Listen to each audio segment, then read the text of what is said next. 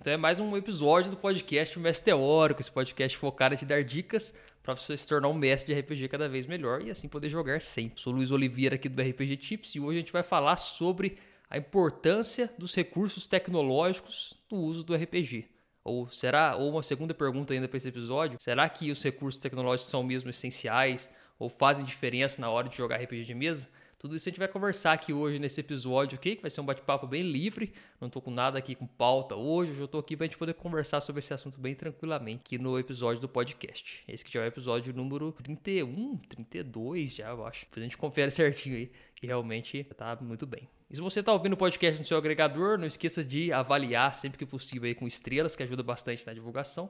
Se estiver ouvindo no YouTube também, deixa aquele like, compartilha, porque ajuda bastante na distribuição desse conteúdo. E hoje, durante o dia, eu já conversei bastante sobre esse tema lá no, no meu Instagram, RPGTips, se você ainda não segue. Conversei durante o Stories lá no dia com o pessoal, que segue a página lá sobre esse assunto, porque realmente o RPG, quando ele surgiu na década de 70, você vai notar que ele não tinha esse recurso tecnológico disponível. Quando os caras lá inventaram o D&D, o Gary Gygax que inventou o D&D, não tinha o que ele usar, não tinha recurso tecnológico para ele usar. Então ele foi e fez do jeito que tinha. Era lápis, caneta, papel e um tabuleirinho que eles faziam lá de algum jeito. Só que como era presencial, eles conseguiram dar uma inovada na questão do tabuleiro, que eles colocavam uns grids com umas molduras, maquete, época 70 já tinha um, um artesanato mais elevado, então os caras faziam umas maquetes, faziam umas miniatura, e isso veio muito dos jogos de tabuleiro anteriores, os jogos de guerra que usavam isso, usavam os bonequinhos, usavam as coisas, e aí o D&D pegou disso para poder utilizar. E aí o que aconteceu? Com o passar do tempo, a internet foi ganhando mais força e junto com ela foi ganhando mais força também os recursos tecnológicos. E o RPG ele bebeu muito disso, ele foi ganhando muitos recursos baseados. Então a gente teve ali na década dos anos, na verdade nos anos 2000, a gente viu começar a surgir ali uns, uns recursos tecnológicos que você conseguia colocar um sonzinho no RPG, conseguia jogar online, principalmente, que foi um grande avanço. Você pode jogar hoje em dia com gente do mundo inteiro. Inclusive eu tô com uma mesa agora que é internacional, é inglês, então eu consigo jogar com gente do mundo inteiro. Então você vê que realmente faz toda a diferença esses recursos. Mas como o RPG não tinha isso na origem, é, é meio interessante a gente fazer esse, esse paralelo. Será que hoje em dia se tornou essencial ou ainda pode ter uma mudança nisso com o passar do tempo? O RPG ainda pode beber daquela origem dele que era tão pouco dependente dos recursos tecnológicos.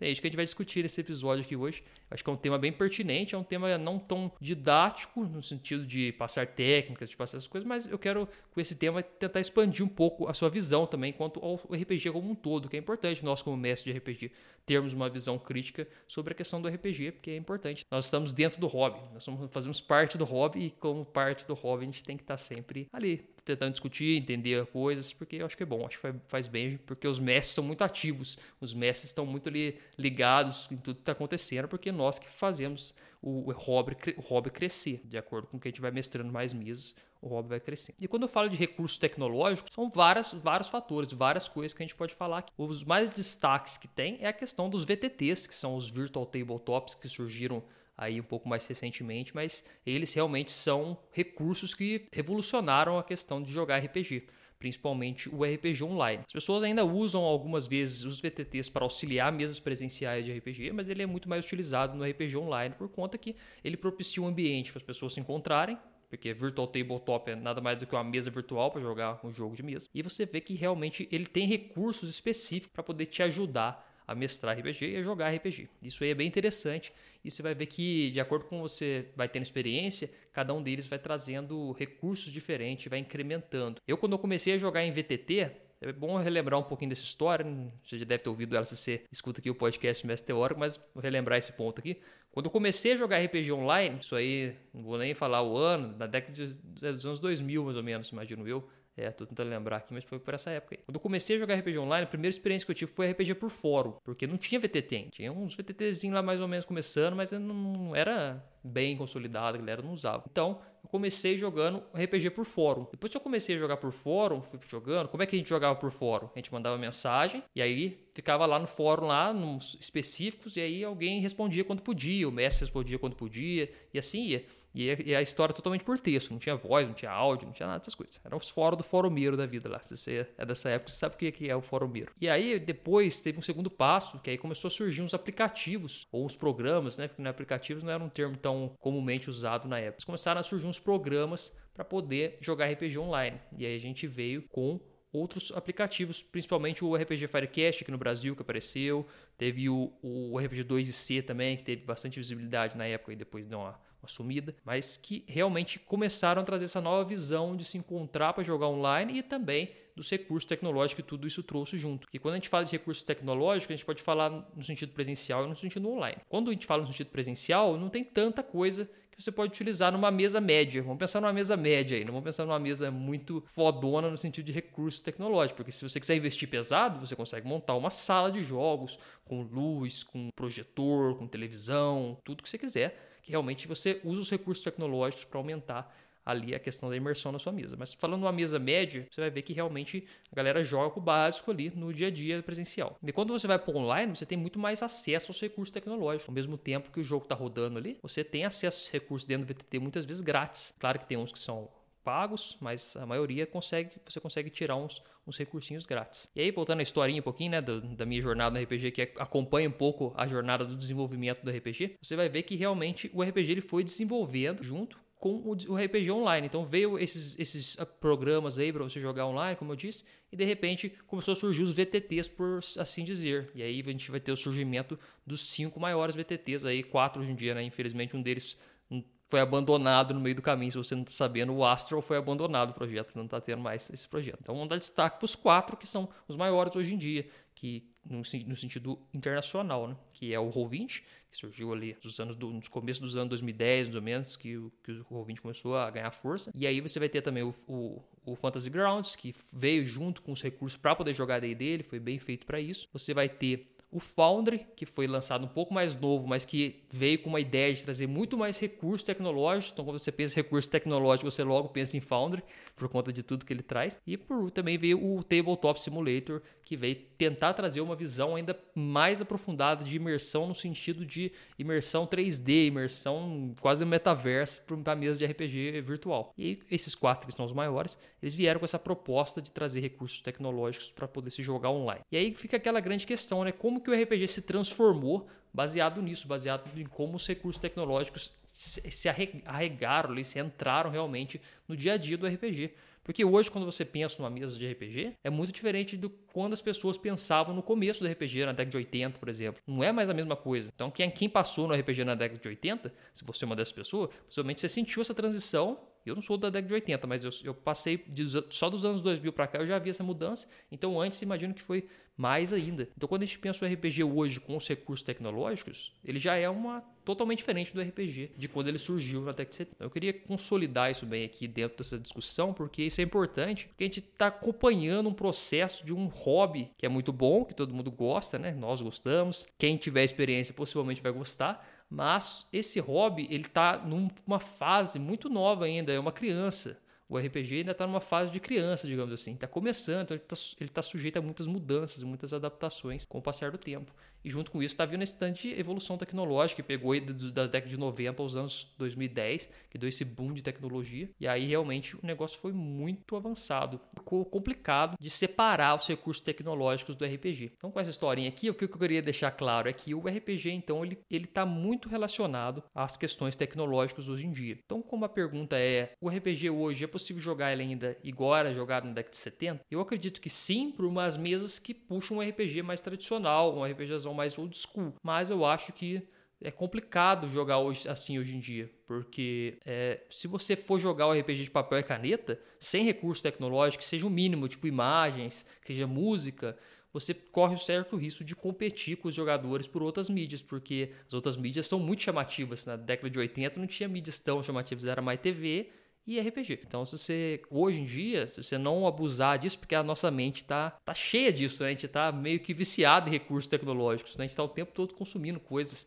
que vêm de fontes tecnológicas, Netflix, tipo redes sociais, tipo tudo. Então, quando você traz para o RPG esse recurso tecnológico, eu acredito que é uma forma de você estar tá ali, talvez, ajudando a manter os players na sua mesa por conta que os recursos vão se mostrar ali um pouquinho mais interessantes do que o 100% jogo de narração com papel e caneta. Porque se você for se basear 100% no jogo com papel e caneta, dá para fazer também. Mas para você fazer isso é complicado, porque por conta dessa questão que eu falei e por conta que você precisa de um grupo muito específico para você conseguir mestrar hoje um RPG como ele era mestrado na década de 80, só com papel e caneta. Foi isso que eu trouxe hoje na discussão no Stories, lá na minha página, que o papel e caneta é muito interessante, porque você trabalha o RPG totalmente no campo imaginativo, que foi a sua proposta quase que inicial. O RPG não é um jogo de interpretação de papéis, e aí ele veio com essa ideia. Claro que quando o D&D foi criado, ele teve muita inspiração dos jogos de guerra, então ele tem uma questão de gamificação forte nele especificamente. Depois foram surgindo outros sistemas até baseados no D&D, tipo o BRP ainda tem uma pegada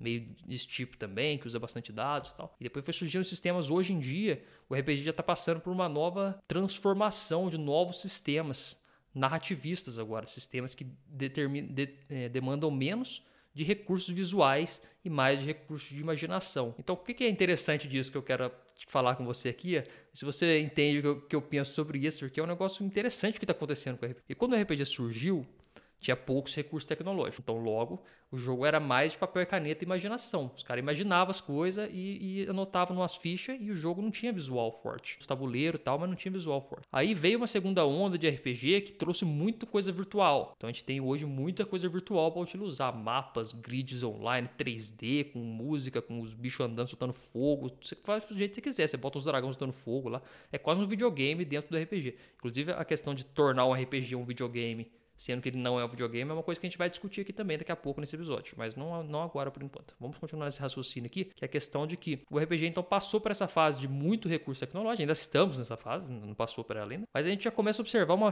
uma terceira fase chegando agora, que é o retorno dos jogos narrativos, ou seja, eu vejo como quase uma coisa meio romântica do RPG tentando voltar para suas origens, porque eu sou um cara fã de jogos narrativos, então eu sou tendencioso para falar disso, mas pensa assim, Hoje em dia está tá surgindo muitos sistemas de RPG com foco no narrativo, com foco na história. E esses sistemas, eles não necessitam de grandes recursos tecnológicos para serem jogados, porque o sistema é bem simples e o jogo corre de forma natural. Igual eu falei, eu estou jogando Apocalypse World, que é um bom exemplo para isso. Você consegue facilmente jogar Apocalypse World só com lápis papel e dados D6, né? Nem dados, o kitzinho de 7 dados padrão, é dados D6 lá só. Então isso é interessante, porque é um sistema novo, é um sistema que não é tão novo assim, né? Não surgiu tão recentemente, mas é um sistema novo comparado a D&D e é um sistema que traz essa proposta diferente, uma proposta de jogo voltado para a interpretação que não depende de recursos. E quando eu falo recursos, não é nem só recursos físicos de tecnologia baixa, tipo papel, papel ali para fazer um, um, tabuleiro, uns miniaturas, tudo, mas também não depende de recursos tecnológicos avançados, tipo grid, tipo coisa que faz macro, que faz cálculo automático. E tudo isso aí veio com o RPG, veio dar aquela amaciada no RPG, porque o RPG ele é uma, tinha bastante conta antigamente, ficava fazendo conta lá tal. Hoje em dia tem uns macros no Roll20, você clica lá, já faz as contas, já joga os dados para você, já faz tudo, já soma, sai só o resultado final, subtrai da ficha, começa outra. E isso aí facilita muito sistemas que tem muito matemática envolvida, mas também ao mesmo tempo é, agiliza, é, tira um pouco dessa questão mecânica que jogos mecânicos propõem a ter. Então, quando você pegar para jogar D&D lá, primeira edição, você tinha um monte de conta para fazer que você tinha que fazer no braço, não tinha que fazer calculador e braço. Hoje em dia o Roll20 e outros VTTs fazem para você automático, os macros já saem certinho lá, bonitinho. Só que esses novos jogos que estão vindo com uma pegada mais narrativa, que eu inclusive sou dessa escola aí de jogos mais narrativos, apesar de ter jogado muito D&D e sofrido muito com D&D, isso aí eu já contei essa história também, porque eu sou como eu sou um cara mais narrativo, eu joguei muito D&D, eu sofria para adaptar D&D para um jogo narrativo, sendo que D&D não foi feito para isso. Então, gastava muita energia adaptando, tendo que pular a regra de combate, que fica nada a ver, estraga o sistema totalmente. Então, hoje em dia a gente vê o surgimento desses sistemas mais interessantes, do ponto de vista narrativo, né? Claro que tem jogo para jogo, você escolhe o jeito que você quiser jogar, cada um joga de um jeito. E aí você vê que realmente é bem interessante de ver isso acontecendo. Porque aí o que acontece? Quando os jogos vêm narrativos, jogos que precisam de menos recursos, automaticamente eles precisam de menos recursos tecnológicos também. Então, se eu for jogar hoje uma mesa de Apocalipse World presencial, por exemplo, eu vou levar só um caderno, o um livro, para fazer uma consulta ou outra, caneta, papel, pronto. E os dados D6, né? Precisa para fazer o sistema. Vou levar nada de grid, de tabula, de Oi, eu mandar uma tablatura aqui. tablatura não de, de miniatura, de tudo isso, porque realmente é desnecessário nesse sistema. Então, e, e se for online? Online, eu estou jogando online esse, esse, jogo, essa mesa, e a gente não usa praticamente nada do VTT, porque o VTT ele chega com essa proposta de vários recursos para jogar jogos mais gamistas, e a gente chega para jogar com uma mesa narrativista dentro do Roll20, o que acontece? Fica aberto numa página, a minha mesa só tem uma página criada. É uma página lá do, tipo, um, um mapa geral da cidade, que não tem, não tem distância, não tem tokens, é só um mapinha visual para ter uma ideia de onde que os personagens andam. A gente deixa o Roll20 aberto e só para fazer as rolagens de dados por lá, que são 2d6 os dados, então não tem nem muito o que fazer de macro, não tem conta, é 2d6, resultado dos 6 ou menos é uma coisa, 7, 9 é outra, 10 ou mais é outra. A regra do sistema é isso, basicamente. Não tem mais nada que aconteça, o resto é só narrativa. Então, você vê que os recursos tecnológicos, eles não são utilizados. O que, que eu uso de recurso tecnológico, que eu acho que é uma coisa que nunca vai sair do RPG e eu acho bom, ajuda. É imagem e música, são as duas coisas que realmente, mas naquela elas não são tão avançadas, não são recursos tecnológicos básicos assim, digamos, porque você usa e realmente é bem tranquilo. No presencial você pode pôr música no celular, numa caixinha de som, uma coisa, e imagens você pode pegar no notebook e mostrar, tal.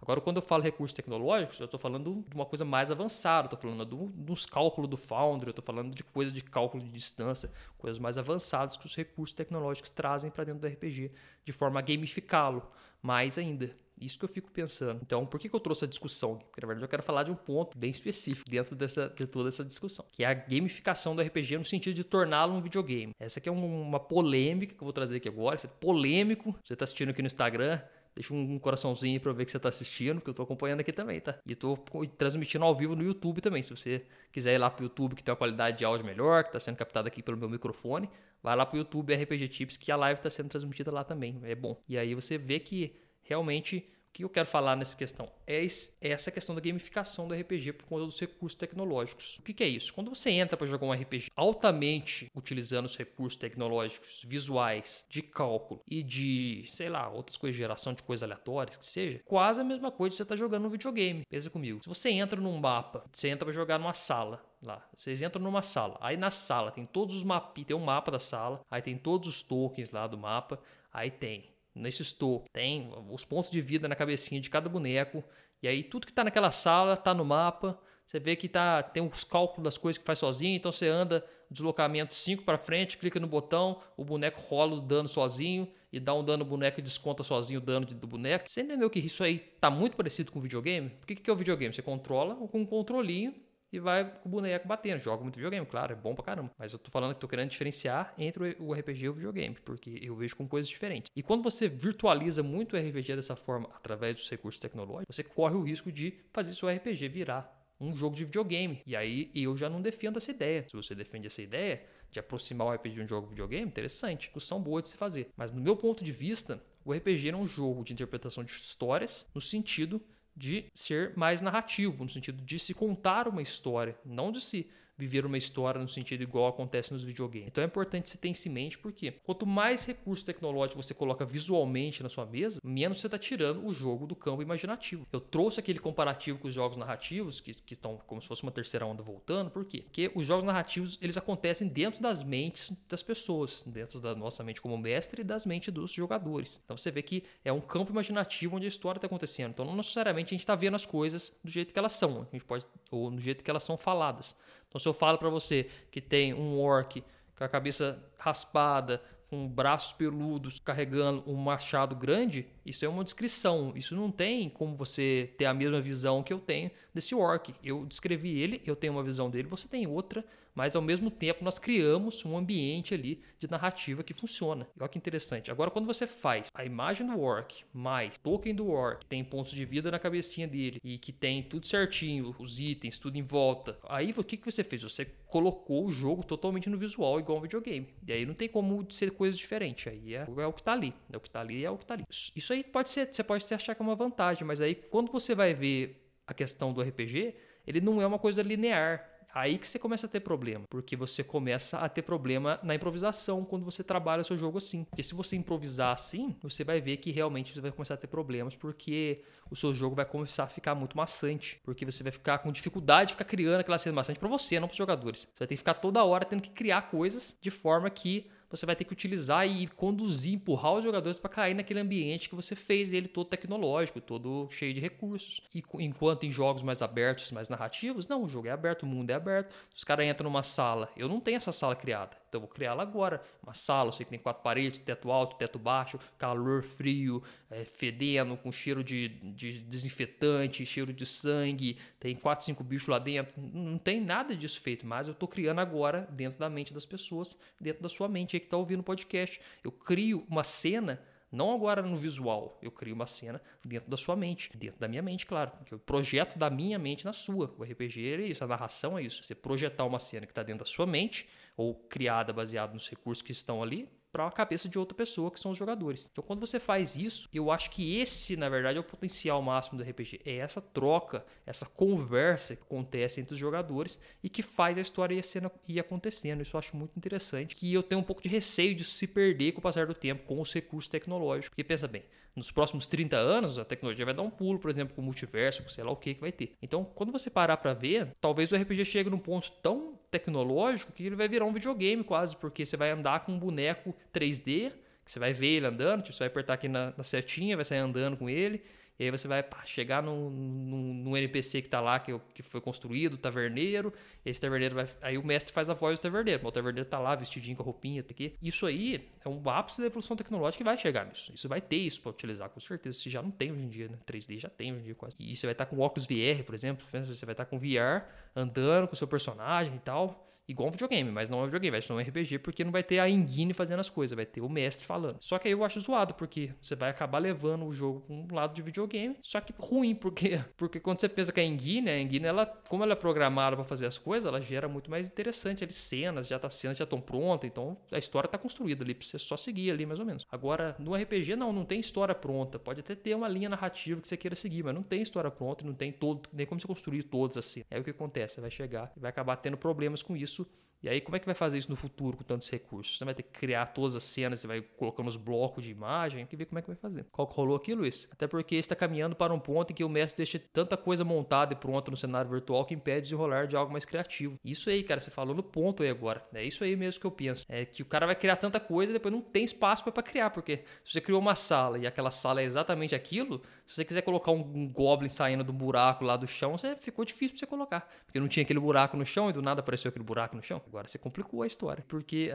E aí você vai pegar o tapete lá, o jogador tem capacidade de arrastar o tapete da imagem. Aí você poderia usar aquele tapete para esconder um buraco embaixo. Mas o jogador puxa o tapetinho lá com o mouse dele, fala lá, não tinha nada embaixo. Aí você fala, pô, realmente não tinha nada embaixo. Porque não faz nenhum sentido. Fala, não, você bate o tapete, tem um buraco. Tem, pô, criei um buraco aqui agora e tem. Aí já dá briga, já dá coisa. Deixa eu ter um exemplo, meu exemplo. O personagem vai interagir com um baú na sala e com um item que rola um trigger. Pronto, um espaço para criatividade e improvisação diminuído. Sim, exatamente. O cara fica preso naquela coisa que ele criou. Ele fica, o mestre fica preso na própria criação dele, da virtualização do RPG. Então, isso que é o problema, isso que é a questão que tem que ser discutida, e eu vejo como um problema hoje. Então, eu trago aqui para a gente discutir sobre isso, não é? Eu não estou falando aqui todas as verdades universais nesse podcast relacionado a esse tema. Estou trazendo aqui esse tema para já deixar discutido para daqui a 5, 7 anos você que é ouvinte do podcast Meteor vai estar ouvindo o episódio 452 do podcast. E aí você vai lembrar do dia que a gente discutiu isso aqui nesse episódio 30 e pouco. E aí lá na frente a tecnologia vai estar muito doida, né? A gente vai ver o que que deu. Será que realmente chegou nesse ponto? Será que o, o RPG se virtualizou tanto que ele está perdendo um pouco dessa capacidade criativa, dessa liberdade criativa que ele dá por conta de ser tudo no campo imaginativo? Será que o ser humano está menos imaginativo daqui a 10 anos do que ele é hoje? Ou se ele é, hoje já é mais, menos imaginativo do que ele era há 40 anos atrás? Isso é uma coisa a ser discutida mais no campo filosófico filosófico e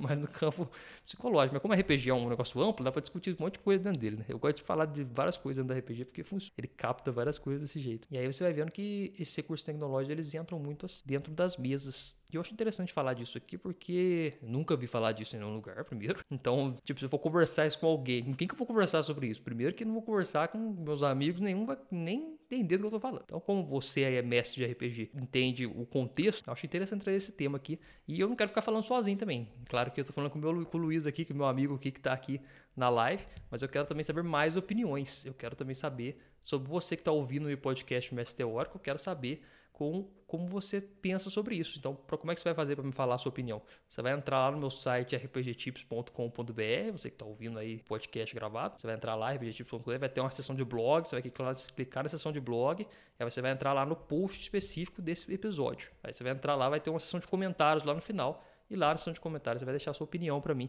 falando o que, que, você acha. Você acha que os recursos tecnológicos vão tirar o que o RPG tem hoje? Você acha que os recursos tecnológicos vão tornar o RPG mais próximo do videogame do que de uma contação de histórias? Ou o RPG vai voltar às suas origens de contação de história, de que ele sempre foi. Saber o que, que você pensa sobre isso também. E aí eu quero que você deixe um comentário lá para poder eu ler e a gente continuar a discussão lá, porque aquele aquela área lá tá bem específica para isso, não só para esse episódio, mas para todos os outros que você for ouvir aqui daqui para frente são publicados. Não esqueça de participar lá que é bem importante. E aí a gente vai seguindo nesse ponto, porque realmente os recursos tecnológicos, eles ajudam, mas ao mesmo tempo tem esse perigo aí nessa questão. Então vamos falar um pouquinho sobre como é que os recursos tecnológicos ajudam no caso. Quero trazer também, porque pô, deu, uma, deu uma queimada aqui nos recursos tecnológicos no geral, né? Deu pra perceber.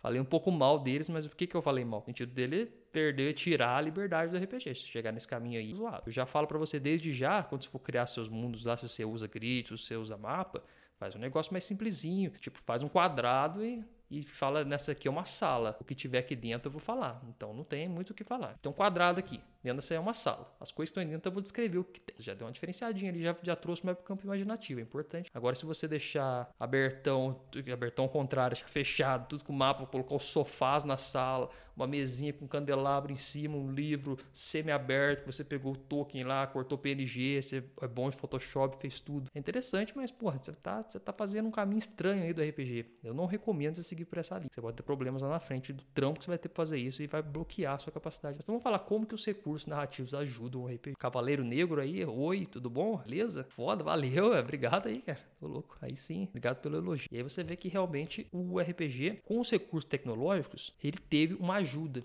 Qual que é a ajuda dos recursos tecnológicos? Primeiro, facilita jogar RPG online. Mas é essa. Nem que contar isso. Se você não gosta de RPG online por algum motivo, tem que concordar que o RPG online ajudou a expandir o RPG. É inquestionável, não tem como você questionar isso. A partir do momento que o RPG online começou a ser mais acessível e, e completamente, não só como fórum, não só por texto, mas hoje em dia, igual tem pelo Discord, que você consegue jogar com áudio e vídeo, com alta qualidade, em tempo real, sem delay, sem ficar caindo. Então, realmente, isso aí fez o RPG atingir muito mais de pessoas que não tinham um lugar para jogar, não tinham amigos próximos para jogar, estão podendo jogar online para poder fazer. Importante você ter isso em mente. E Outra questão também relacionada a primeiro o RPG Online como destaque e outros recursos que vieram junto. E aí eu quero dar um, um destaque para imagem e um destaque também para mapas. Vou falar sobre esses dois, aqui, tomando os devidos cuidados por conta daquilo que eu falei da virtualização do RPG. Qual é a importância do mapa e da imagem dentro do RPG? O mapa ele ajuda nesses sistemas que são mais voltados para o combate. Esses sistemas eles vão precisar de mapa, mesmo que você não queira. Você vai precisar pôr um mapa porque você precisa orientar os jogadores como é que eles vão deslocar para atacar,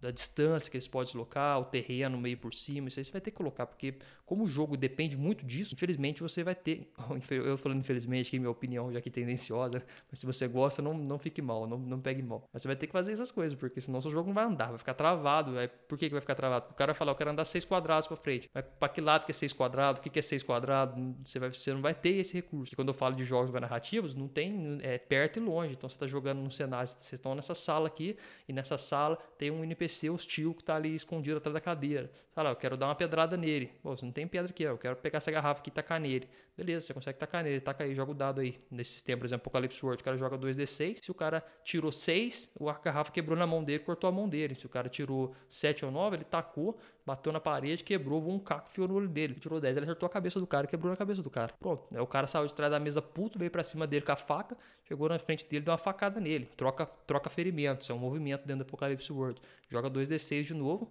vê como é que faz, se deu, se deu tanto, não sei o que tal. Pronto, e assim vai o combate, não para, não entra em fase de batalha igual outro sistema. Agora, se você tá, escolheu jogar um sistema agora que faz mapas, que para a fase de narrativa para fazer combates, aí você vai precisar realmente ter um mapinha, porque o mapinha vai ajudar bastante. E aí, antigamente, como é que era o mapinha? Era feito na mão, 100% na mão. Fazia uns quadradinhos, colocava lá os bonequinhos e pronto. Hoje em dia, você tem um recurso de VTT de colocar no mapa. Pode colocar lá que ajuda, desde que você não virtualize tudo. Lembrando, reforçando, já falei isso um monte de vez, não virtualize tudo. Coloca mapa, coloca só o chão, pô. Não coloca os móveis lá no negócio. coloca os móveis, você bloqueou tudo. Bota o chão e fala o que tiver aí na sala, eu vou descrevendo. Que aí você já ganha um espacinho narrativo, pelo menos, dentro desse ambiente. E outra coisa são as imagens. As imagens também têm seus ônus e seu bônus, sempre tem. Você tem que ficar de olho porque quando você coloca imagens, instantaneamente você iguala o pensamento de todo mundo na mesa. Então, você, você fez um NPC, colocou uma foto dele, é aquele cara, não tem outro cara, não tem uma imagem mais ou menos na mão. Quando que você usa isso daí? Quando você quer realmente descrever um personagem, ele tem que ser daquele jeito, porque é importante para alguma coisa na história, por conta da roupa dele, por conta do que ele carrega, por conta de alguma coisa. E tem que ser aquela figura. Aí você mostra a imagem, que aí você tem certeza que, que todo mundo tá com aquela imagem na cabeça. Agora, se não for esse o caso, a imagem pode agir de forma ruim no RPG também. A gente acha que o RPG, imagem só ajuda ajuda porque torna mais imersivo e tal. Não é. A imagem ela tem o poder de tornar um RPG menos imersivo a partir do momento que ela tira as coisas de dentro da cabeça da Então, eu deixo esse conselho aqui para você que na hora de usar imagens, pense sempre nisso. Se você for usar uma imagem para poder fazer, mostrar ali um NPC que realmente você quer que ele seja daquele jeito, ou não só um NPC, mas um lugar também interessante que você quer que seja com aquela cara, um, um item, lá alguma coisa, uma arma, Aí você usa uma imagem que realmente você vai ver aquele jeito que tá ali. Agora, se você tem uma liberdade que vai acontecer 90% das suas coisas do seu RPG, você vai ter uma liberdade maior para poder criar, e não vai depender tanto da imagem ali 100%, aí você a imagem se torna ruim, porque a partir do momento que você não está trabalhando dentro da mente do jogador, você não está fazendo ele ficar imersivo. Então você tem que meter na cabeça dele lá que realmente o NPC ele tem quatro braços, um dos braços dele tem unhas maiores, parecem ser garras, e ele está escorrendo um tipo de gordura pro seu corpo estranho, e ele tem os cabelos arrebitados, os olhos vermelhos, é musculoso, não sei o que. Você vai construindo o Goro lá na cabeça do jogador. E aí você vê que realmente você não precisa mostrar a imagem do Goro, você mostra uma imagem que cria dentro da cabeça do jogador. Aí cada um vai ter a sua. Um jogador vai pensar de um jeito, o outro vai pensar do outro. E aí vai gerar essa coisa, porque o, o, jogador vai ter que segurar aquela imagem dentro da cabeça dele, porque ele não vai ter alguma referência. É, às vezes ele esquece um pedaço, você descreve de novo, às vezes ele confunde, cria um negócio diferente e virou aquela parte diferente que é massa também. Que chega vai atacar então esse quinto braço. Ele não tinha cinco braços, ele tinha quatro braços. Ah, mas agora você achou que era um braço, mas na verdade é outra coisa. na verdade é a espada dele que ele tá carregando ali nas corridas. Ficou pior ainda agora. então, e aí, porra, você tem que ver o que, que é desse. Que realmente você vai criando muito mais coisas RPG junto com os jogadores. Por conta disso, você abre espaço para isso acontecer. Cavaleiro Negro mandou aqui, ó, eu estou criando um RPG de zumbi, ou aí sim, dos meus temas favoritos. Pode fazer alguma coisa que eu possa colocar, com itens e veículos, armas. Cara, eu posso falar bastante desse assunto, na verdade, porque é um cenário que eu sou fascinado desde a minha época de infância, né, que eu jogava muito Resident Evil.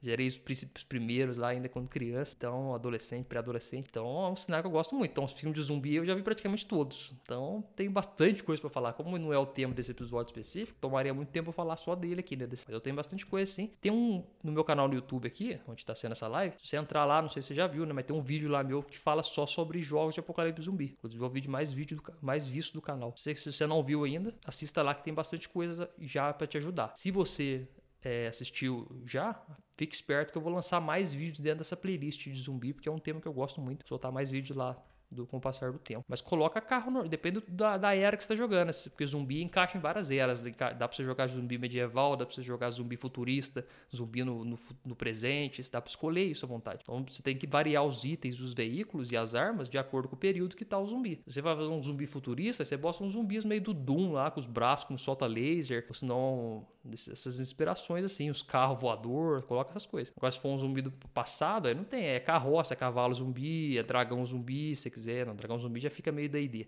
Não mexe com dragão. É só zumbi gente mesmo. Você bota lá uns camponês zumbi, os caras pra andar, cavalo, bicho zumbi que é da hora. Se for tempo contemporâneo, aí carro que tem hoje em dia, as armas que tem hoje em dia, é mais fácil. Luiz mandou aqui, ó, mestre Dungeon World que eu tô mestrando, presencial dos amigos. No momento pedi para um jogador desenhar no papel um mapa de um pequeno vilarejo de lenhadores. Ah, você tá mestrando Dungeon World? Massa, ô Luiz. Realmente o Dungeon World, ele é um, das, ele é um dos derivados do Apocalipse World é que eu tô mestrando. Então é um PBTA que é a mesma coisa, a mesma regra de mover uma taverna, você fez o cara desenhar, é interessante essa criação junto aí, importante. Desenhou uma coisa completamente aleatória do que eu imaginava. E isso enriqueceu muito o roleplay deles. Aí que da hora, você viu? Depoimento prático aí da liberdade criativa agindo aí na, na hora. Eu acho muito louco isso. Eu ler aqui o Gabriel mandou no Instagram. Salve! Alguma dica, modelo de RPG pós-apocalipse? Ô, oh, aí sempre. Pós-apocalipse eu tô jogando um, inclusive, cara. Boa RPG atual é pós-apocalipse. Procura Apocalipse World aí, que é um dos melhores que tem no tema. Se for no meu perfil no Instagram aqui, abre depois ele e vai na, no penúltimo post. É o primeiro livrinho que tá recomendando lá, Apocalipse World. É um tema para jogos de pós-apocalipse narrativo. Vê lá, dá uma lida que capaz te ajuda. Gosto bastante. Ele fez um relevo e o depósito de madeira era a parte superior. No final do roleplay, eles soltaram as amarras de um grupo de toras que estavam presas e eles desceram rolando destruíram a taverna. Tudo massa, Luiz. E não tinha mapa. E o mapa era tipo um desenho só, né? Não tinha as toras de madeira lá ilustradas, toques e tudo, imagino eu ou miniaturas, já que era presencial, né? Não tinha miniaturas de torinhas de madeira, uma em cima da outra, dentro de uma caixinha de madeira pequenininha. Que isso, pô, Mó trampo, hein? Pra fazer e capaz que nem usa. Ah, o Cavaleiro Negro já assistiu o vídeo lá, Cavaleiro? É, então, lá tem dicas preciosas, aproveite todas elas. E o conto, como é no presente, cara, itens, armas, igual você perguntou aí, carros, é o que tem no presente, cara. Aí você escolhe o que você tem que fazer. Você tem que escolher um lugar para o apocalipse acontecer. Então, se você escolhe, por exemplo, o Brasil, aí você vai colocar os carros do Brasil, você vai pôr os Fit Uno lá, vai pôr os carros assim. Agora, se você escolhe um local tipo Estados Unidos, você põe os carros de lá, você tem que dar uma pesquisada. Ou você pode criar uma cidade fictícia e naquela cidade fictícia você coloca uns carros que você quiser lá. O bom da cidade fictícia no RPG é que você cria tudo do jeito que tá lá, pô. Nessa cidade tem umas coisas. Beleza, Gabriel? Nada, precisando também. Porque realmente você precisa aí, cara. Tinha nada, puramente imaginação. Aí sim, é. É disso que eu tô falando. Disso que eu tô falando. 100% imaginativo. E, pô, realmente fica na mente, porque quando o negócio é imaginativo, ele não dá pro cara abstrair muito, porque o negócio tá dentro da cabeça do cara, então não tem como o cara tirar isso da visão. Aí fica ali, fica, fica dentro da, da cabeça da pessoa, a pessoa fica realmente por conta ali do negócio. E aí é bem interessante isso. Por isso que eu fico sempre nesse dilema dos recursos tecnológicos barra é, recursos imaginativos no RPG. Meus RPGs, eu já joguei jogos muito muito com recurso tecnológico. Quando eu mestrei D&D, por exemplo, foi isso foi em 2015, eu acho. Eu era o começo do Roll20 ainda, então não tinha muita coisa ainda do que ele tem hoje. Mas eu já conseguia fazer mapas, colocar tokens, e aí eu passei uma época meio viciado em fazer mapa, em colocar um monte de, de cadeira. Eu falo desses exemplos da cadeira porque era uma coisa que eu fazia. Colocava cada cadeirinha, ela pegava o token de cadeirinha, tirava o fundo, abria no, no programa de manipulação de imagem, tirava o fundo, salvava o PNG, subia no, no VTT, colocava lá quatro cadeirinhas, a mesinha, aí colocava lá do lado um negocinho e tal, vasinho de flor, buraco no chão, colocava tudo puta de um trampo pra fazer, pensando num trampo pra fazer o um negócio. Passava, sei lá, três horas fazendo o mapa, e aí eu tinha que enfiar os jogadores naquele mapa de algum jeito. Daí eu teletransportava eles pro mapa, não tava nem pra nada. Falei, você tem que ir lá naquele mapa lá, porque se não for lá, o mundo acaba. E aí é ruim, né? Tipo, isso aí faz cinco anos, né? Faz sete, oito anos já. Então, de lá pra cá, eu comecei a estudar mais RPG, ter mais vivência, eu comecei a ter outra visão já sobre isso, outra cabeça. Porque eu penso hoje em dia muito mais no ponto de vista interpretativo, narrativo, do que no ponto de vista de ver coisas. E se eu quero ver um mapa bonito, isso que eu fico meio assim, não sei, vou, vou mandar outra polêmica aqui. É outra polêmica aqui, porque eu tô polêmico. Sou um cara polêmico nesse ponto de RPG. Porque, pensa bem, se eu quero ver um negócio bonito, visual bonito, mapa, tal, não sei o que, eu não vou jogar RPG, pô. Pô, RPG não tem isso. Não tem como você fazer isso. Eu vou jogar, sei lá, PlayStation 4, um jogo do PC foda Vou jogar Elden Ring lá, com gráfico foda pra caramba, porque nunca que um cara vai emular o RPG visualmente o que tem no, no videogame, porque Guiné é feito pra isso, visual. Então, pô, quando eu vou jogar RPG, a minha ideia é jogar um negócio focado em criar histórias imaginativas. Aí o que acontece? A engine da imaginação é muito mais forte do que a engine do, do computador. Isso é, porque você pode imaginar dentro da sua mente muito mais perfeito do que se você estiver vendo. Até porque meu zóio já está meio zoado, então eu não consigo ver com tanta qualidade assim. Então dentro da minha cabeça a imagem fica mais nítida do que outras coisas. Isso aí dá para você usar os, os jogos eletrônicos para pegar inspiração, tudo. Pô, dá para pegar muita inspiração. O que é improvisação? Porque tem um outro ponto. Quando você pega um jogo narrativo, ele é um jogo muito, muito de improvisação. Você deve estar tá sentindo isso aí, o, o Luiz. Porque você está mestrando Dungeon World, o Dungeon World é um jogo narrativo, então ele é muito, ele depende muito da improvisação improvisação. Então muitas vezes as coisas vão acontecendo e você tem que ir, ir gerando, não tem muito o que fazer. E aí o que acontece? Aí quando você pega inspiração, aí o segredo, o segredo, o grande segredo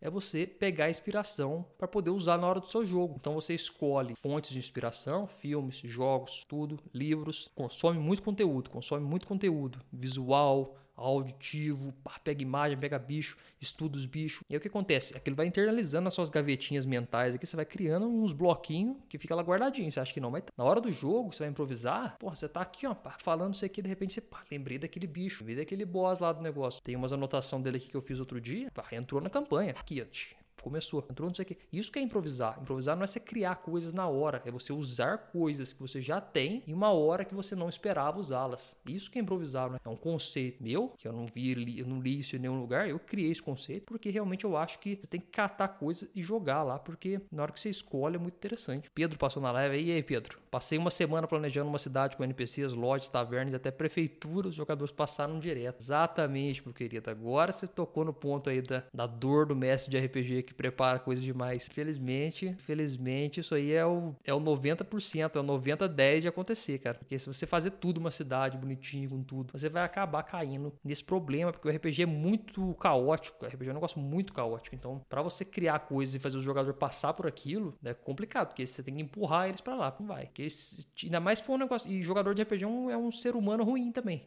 nesse ponto. Se ele vê que tem um negócio ali, a história tem que estar tá atendendo para lá, o cara vai para outro caminho, só parece que quase de pirraça só pra poder zoar mesmo. Eu mesmo tava, tava mestrando essa semana aí, que eu tava, joguei segunda-feira, minhas mesas são segunda-feira, noite. Eu tava mestrando aí, eu coloquei uma cena assim num bar, e aí a, a, essa aventura inicial é sobre um, um, sistema de comunicação na cidade, porque é uma aventura pós-apocalíptica, num cenário de Borderlands. E aí eu, a temática dessa aventura inicial, que é tipo um, uma introdução, né? só para mostrar o cenário, para apresentar os personagens, que tava tendo um problema na comunicação da cidade. Então tem uma, uma estação de comunicação lá, toda zoada do apocalipse, mas que o pessoal usa para mandar mensagem. Os caras foram lá ver o que estava acontecendo. Mas antes disso, um pouco, eu tava mandando um monte de mensagem para eles, não pessoalmente, né? Mandando lá na história, mandando mensagem. E aí teve uma hora que eu coloquei para um outro NPC receber a mensagem no token dele lá também, que os caras acharam que não tava funcionando. Aí o cara pegou para ver a mensagem, aí eu falei que tinha uma mensagem lá, veja essa mensagem. E aí ele não viu. Ele eu deixei descarado que era induzido para ele ver, mas na verdade era um troll. Que na verdade o que acontecia nesse, nessa aventura? Os caras estão mandando spam de dentro daquele negócio de comunicação para poder bloquear a comunicação e aí eles conseguirem fazer outra atividade, que eu nem sei o que, que é, porque o jogo vai sendo criado na hora. Eu criei isso na hora eles fazerem uma, uma outra atividade legal lá na cidade. E aí eles estão mandando muito spam e é um monte de spam estranho, spam de, de pornografia, spam de coisa de, de sexo de aluguel, venda de armas, tudo assim os spam. E aí eu mandei uma mensagem pro cara lá mostrando que era uma mensagem importante, como se fosse a única mensagem que eu tinha passado. Mas, mas era um spam também. Mas o cara não abriu, não caiu nesse spam. Mas se fosse um indutivo para o cara abrir aquela mensagem, como se fosse parte, tipo assim, super importante da minha história, eu já ia perder esse gancho, porque o cara não ia abrir e eu nem podia forçar ele a abrir a mensagem. Eu ainda dei uma zoadinha, falei, ó, oh, tá escrito na mensagem que é muito importante, leia essa mensagem urgente. O cara não abriu, nunca falou, não, meu personagem não é assim, não, ele não lê as coisas dos outros. Não. Foi lá e guardou o comunicador na, na gaveta do, do outro NPC. Eu falei, ah, danado, você, tá, você já tá esperto, né? E aí, mas não era, era só um spam que tinha. Mas se eu dependesse da minha história dessa cena, eu tava ferrado, porque não ia rolar já ela. Bem interessante. Eu tava esperto, né? Não ia depender a história disso. Era só um spamzinho, só pra fazer uma gracinha só na história. E aí o que que faz? Ficar esperto por conta disso, porque a partir do momento que você cria muitos recursos, você corre o risco de perdê-los. E é foda, porque o nosso tempo é limitado. Qual que é o maior vilão do RPG? É o tempo, não é nada, não é dinheiro, não é recurso tecnológico. Dinheiro pode ser que dinheiro é tempo, a mesma coisa, né? Mas não é recursos tecnológicos, não é tudo essas coisas, porque o problema é o tempo. Você não tem tempo para jogar muito tempo. Na sociedade que a gente tem, não tem como. E aí, quando você perde tempo de preparação, você mestre, você não tem só que jogar, você tem que preparar também. Você perde tempo gastando ali, fazendo coisas que você não vai utilizar, igual aconteceu com você, Pedro. Você perdeu tempo de preparar outras coisas, talvez, ou consumir um material do RPG Tips, um podcast do RPG Tips, não sei se você já escuta, além de você estar preparando, você poderia estar ouvindo um podcast, pá, pegando mais informações para mestrar. Já vira um ouvinte aí que realmente vai valer a pena para te ajudar também em vários aspectos o convite. Os jogadores acham que os mestres estão armando algo de um jeito fazer a coisa menos improvável possível. Sim, cara, exatamente. Mais improvável. Os caras só vai e tenta inventar. Os caras são muito desconfiados, jogador de RPG. E tá certo, tem que ser mesmo. Por isso que a gente não tem que ficar bitolado para criar coisas o que, que, é, o que, que a gente tem que saber? Você tem que saber criar uma estrutura de história, primeira coisa. Você tem que saber como que se estrutura uma história. Mas você não vai escrever essa história, porque você vai guiar a história de forma que ela vai se estruturar com começo, meio e fim. Eu já tenho um episódio que eu falei de estrutura narrativa, mas a estrutura narrativa é diferente de um livro que você tem que escrever dentro de uma estrutura narrativa. Você tem que contar um RPG dentro de uma estrutura narrativa. Por isso que as primeiras sessões, elas são normalmente uma introdução. Então você não vai já colocar o chefão lá para ter uma ordem das coisas. Uma introdução, depois a história vai escalando, vai ficando cada vez com mais desafios, desafios até chegar num ponto que dá o clímax, a, a história tem uma finalização e começa outra aventura. Sempre assim que isso funciona no RPG. Não tem como você criar tudo e esperar que os jogadores passem. Não tô nem falando mais referente a você, tô falando no geral agora. Realmente, nós mestres de RPG, temos que ter sempre em mente que o RPG é um processo criativo, dinâmico com os jogadores. Quanto mais você conseguir colocar os jogadores na criação, mais eles vão sentir parte daquela história e vão querer continuar jogando. Porque tem aquele outro desafio também das, dos recursos tecnológicos, agora não tão relacionado ao RPG, é a questão da competição com o RPG, porque os recursos tecnológicos vão estar competindo ali com o hobby, as pessoas vão estar querendo fazer outras coisas, mexer na internet, jogar os jogos eletrônicos, tudo. O RPG ele tem competidores fortes, e a gente, como mestre, tem papel ativo de manter as pessoas jogando RPG, porque se elas acharem tedioso, elas vão fazer outra coisa, infelizmente. O RPG ele é um hobby de longo prazo, um hobby demorado, um hobby que demora 4, 5 horas de jogo. Pô, mas 4, 5 horas de jogo é bastante tempo, você pensar. Então, se manter ali o jogo bem envolvente para as pessoas poderem ficar. E como é que você mantém o jogo envolvente? Não é mostrando mapas cheios de mesinha, de cadeira, de... é você fazendo coisas que fazem a, a história ser construída dentro da mente das pessoas, porque aí realmente fica muito mais interessante. Regra da casa para mim, RPG começou, o celular desligou. Frase boa, Dá até pra fazer um quadrinho com ela, com aqueles quadrinhos igual tem de. Ah, tem umas quadrinhos que vende assim, né? De churrasco, área de churrasco, assim. Aqui é a área do churrasco. Já viu esses quadrinhos? Dá pra fazer um no RPG presencial também, cara. Bota assim, ó, bota perto do, da mesinha onde vai ser o jogo. O celular começou, o celular desligou. Ficou boa essa, essa combinação. Ficou quase um jogue bem para jogar sempre. RPG começou, o celular desligou. Fica um ensinamento para você ouvinte do podcast. Porque se, você deixar celular, você tá ferrado. Os caras entram no meio e, e zoam, desligar tudo e partir só. E aí o RPG online tem esse problema, que você não consegue ver o cara, se o cara tá mexendo no celular, se o cara tá em outra aba do navegador. Não consegue ver essas coisas. O RPG online tem esses problemas aí que são complicados Mas por esse episódio aqui do podcast Mais Teórico, a gente conversou bastante sobre esse recurso tecnológico. Acredito que deu para poder você ter uma visão aí sobre isso, ter formar sua opinião também, ou começar a pensar um pouco mais sobre isso. Minha ideia com esse episódio específico aqui é realmente fazer aí um contexto, né? Trazer essa, esse ponto um pouco mais para discussão, porque é uma coisa que ela é oculta. Às vezes aqui no podcast Minha História você pode ver que eu vou trazer uns temas que eles, eles não são tão assim mainstream, né? Eu já, esse dia eu falei de metagame, que é um negócio muito falado, mas eu gostaria desses temas secundários também, que acontecem por baixo dos panos, porque é importante para nós mestres sabermos deles, que nós estamos diretamente relacionados ao que o RPG vai ser daqui a 10, 15 anos. Então, a partir do momento que a gente dis discute sobre isso, é muito importante a gente conversar sobre essas coisas. Certíssimo, então, pessoal. Obrigado então pela atenção mais uma vez. Vou encerrando a live aqui. Foi um prazer tê-los aqui, conversar sobre esses assuntos bem interessantes. Espero que vocês reflitam sobre eles. E tragam também uma discussão. Vocês estão aqui na live agora, tragam uma discussão depois. Levem lá no site, igual eu falei também no, do site do podcast que tem lá. Coloca nos comentários um, um, alguma conclusão que você tenha tirado sobre esse assunto, que eu vou gostar bastante de ler lá também, beleza? Grande abraço para vocês e jogue bem poder jogar sempre. Até uma próxima aí, gente. Abração.